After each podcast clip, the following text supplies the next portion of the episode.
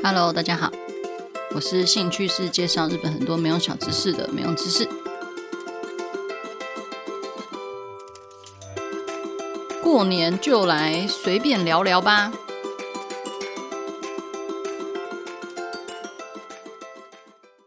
快要新年嘞，今年真的过得好快哦，总觉得今年好像就是没干嘛，然后就这样一年就没了。今天是十二月二十九号，也就是说，在三天就要新年了。不知道大家觉得在日本过新年是怎么样的感觉？我自己是觉得蛮无聊的，因为多数的朋友，就可能日本人，他们新年都会回老家陪家人，然后那个时候也一堆店没有开，然后也很少有那种比较大型的，像是什么跨年烟火活动，什么都比较少。所以你除了去神社、寺庙敲钟，然后去那边喝汤以外，然后还有看个不准笑啊、红白之外，好像也没什么在外面的活动。还是只是因为我真的太边缘了。反正我自己的过年，就是在日本的时候的过年，都觉得还蛮空虚的。这样，今年呢，居然已经没有二十四小时不准笑了，真的很难过诶。其实好几年前好像就一直在传说不准笑可能快要结束了，然后没想到就是今年，所以就还蛮有点遗憾，有点难过这样。因为每一年就是要看不准笑跨年才有新年的气氛呐。我自己是超爱二零一六年，就是有一个科学博士的那一年，里面就有一些就是透过科学来整人的梗，然后我觉得很有趣。还有吉米大西打呼的那个验证的那一段，也真的是笑到岔气。反正真的是啊，每一年的回忆就要这样没了。Q，好啦，就不知道大家今年过得怎么样？希望明年也是更好的一年。对了，我最近有在看 Netflix 上面有一个新的电影，叫做《千万别抬头》，是里奥纳多跟一群大咖，像什么梅丽史翠普啊之类的演。然后韩剧也有上一部和太空有关的，叫做《宁静海》。其实我还蛮爱《千万别抬头》，因为我觉得就是看完之后有一种哇，真的好恶搞的那种感觉，就还蛮喜欢。总之看完之后就会觉得蛮好奇的，我自己就觉得很好奇啊，想说在 NASA 上班的人真的会去看太空灾难片吗？他们会不会觉得大家都把 NASA 的人当白痴？哪有这么不谨慎就可以上太空的这种事情？但是我必须说，我真的好爱好爱 NASA，还有太空。虽然说我就是那个很爱看太空灾难片的人，就是只要有太空我就看的那种程度。像之前去美西玩啊，就为了去 NASA，还特别买了机票，直接飞过去逛。然后只要和 NASA 联名的东西，我几乎都会买，就哪次不买我都买。我的愿望是可以在 NASA 当扫厕所的人。如果说 NASA 有这样子的职缺的话，就欢迎来找我，或者是在 NASA 厕所里面装满免治马桶，感觉也还蛮不错的。然后，因为我真的很喜欢太空，也很喜欢宇宙，也很喜欢 NASA，所以日本的 JAXA 当然就不能错过啊。JAXA 的全名叫做宇宙航空研究开发机构，它是文部科学省属下的国家研究跟发展机构。那同时呢，也是同类型的法人机构里面规模最最最最大的。除了开发人造卫星之外呢，他们也有在做一些登上月球啊、上太空等等的准备。如果说有兴趣去 JAXA，也有他们有那个可以供旅客参观的地方。那我之前去的是在伊巴拉基的免费展示区。如果说你还想要去参观比较细部的建筑的内部，或者是那种美国电影里面常常出现的那种控制台。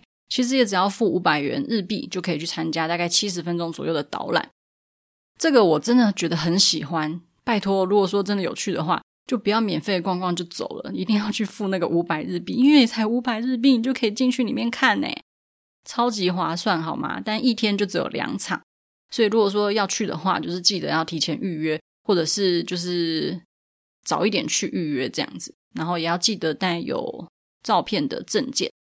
反正我真的觉得非常非常划算，然后因为可以看到里面那个真的就是控制台，会很感动，你知道吗？在里面那个地方控制台地方是不能拍照的，其他地方啊，像是他们会去展示一些呃太空衣等等，那个地方就是可以拍。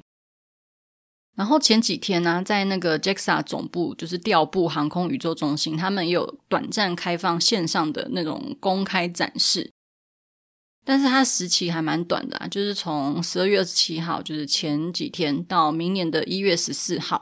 那基本上它会放一些，就是平常你可能没有办法看到的设备啊，或者是研究等等，然后是以影片的方式公开。所以如果你是太空迷的话，这可以看看。说到这边，就真的超想出国的，因为我记得 NASA 也有那种深度导览，但是因为我那时候去的时候太赶了，所以我就没有预约到，觉得非常可惜。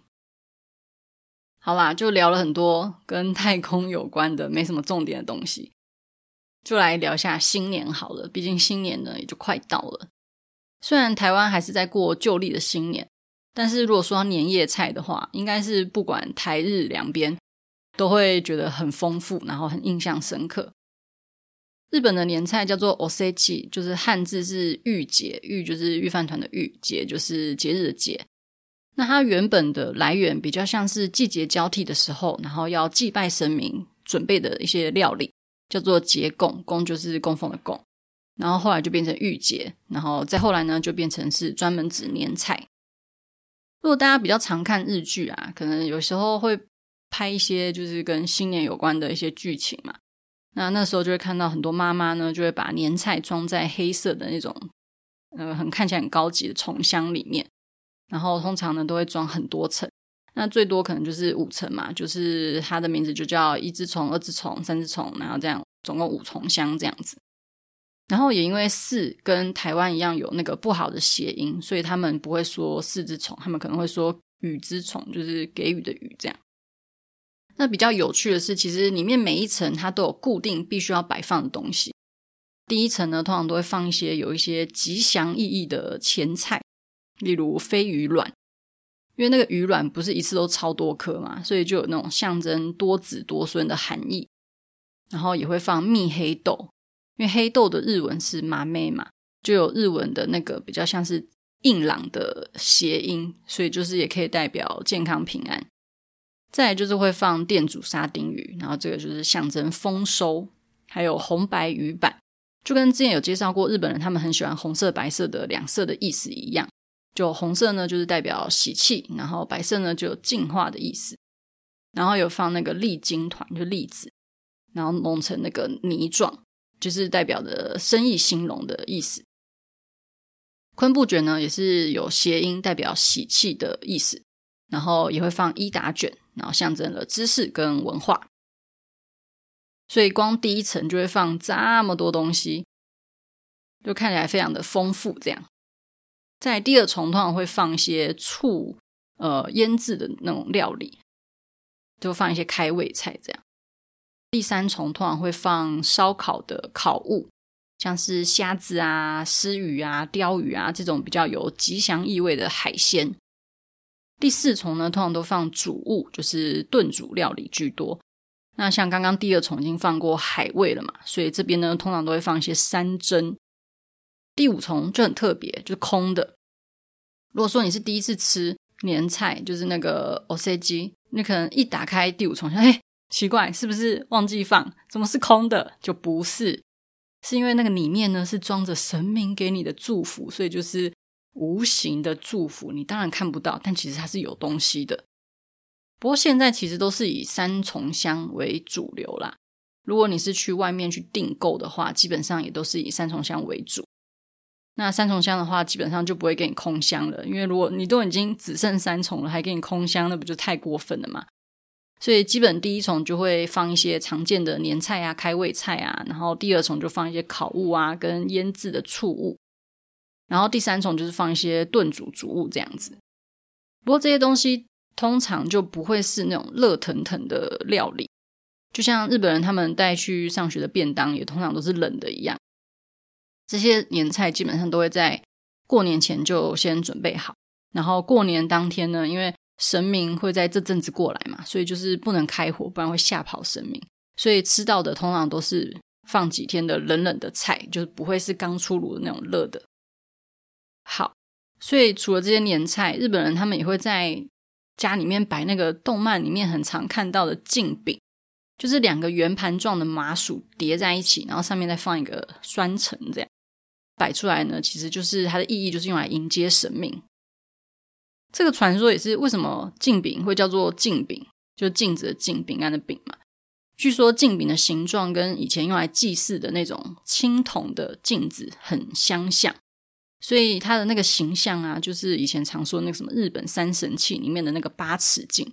那这个镜子它是用来迎接神明降临嘛，所以你的镜饼摆出来才会有那种供奉迎接神明的含义在，所以它才会叫做敬饼。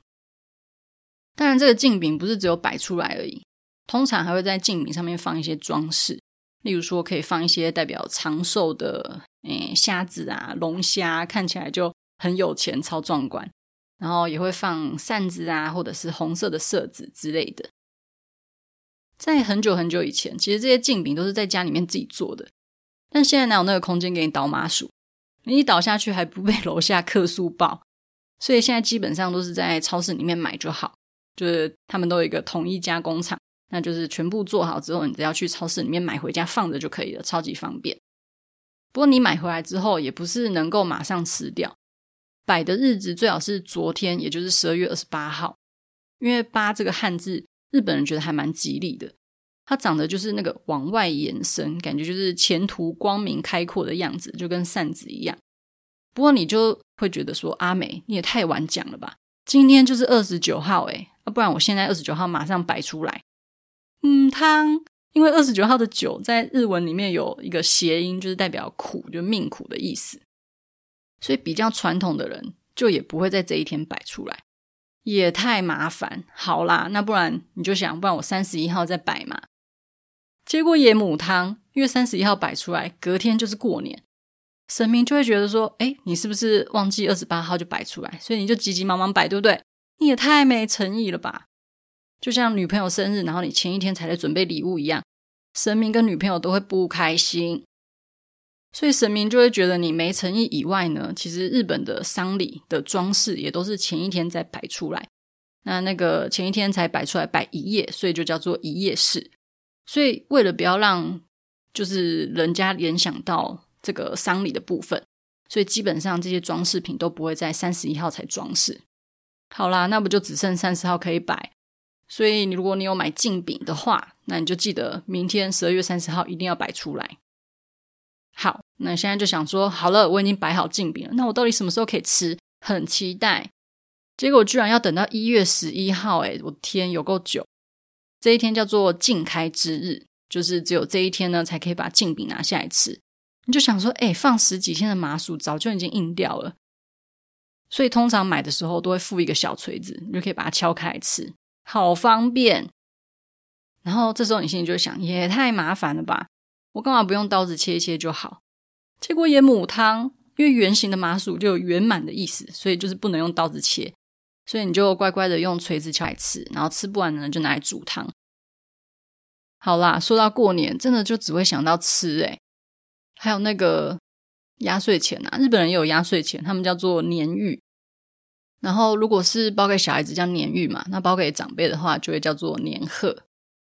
反正今年又是一个要包红包喷钱的一年了，希望大家的年终奖金都可以完美的 cover 掉这些红包钱。那就先预祝大家新年快乐，希望大家喜欢今天这一集，虽然都在讲吃的。那我们就，哎，下次见面就已经二零二二年了，我们就明年再见喽，拜拜，新年快乐。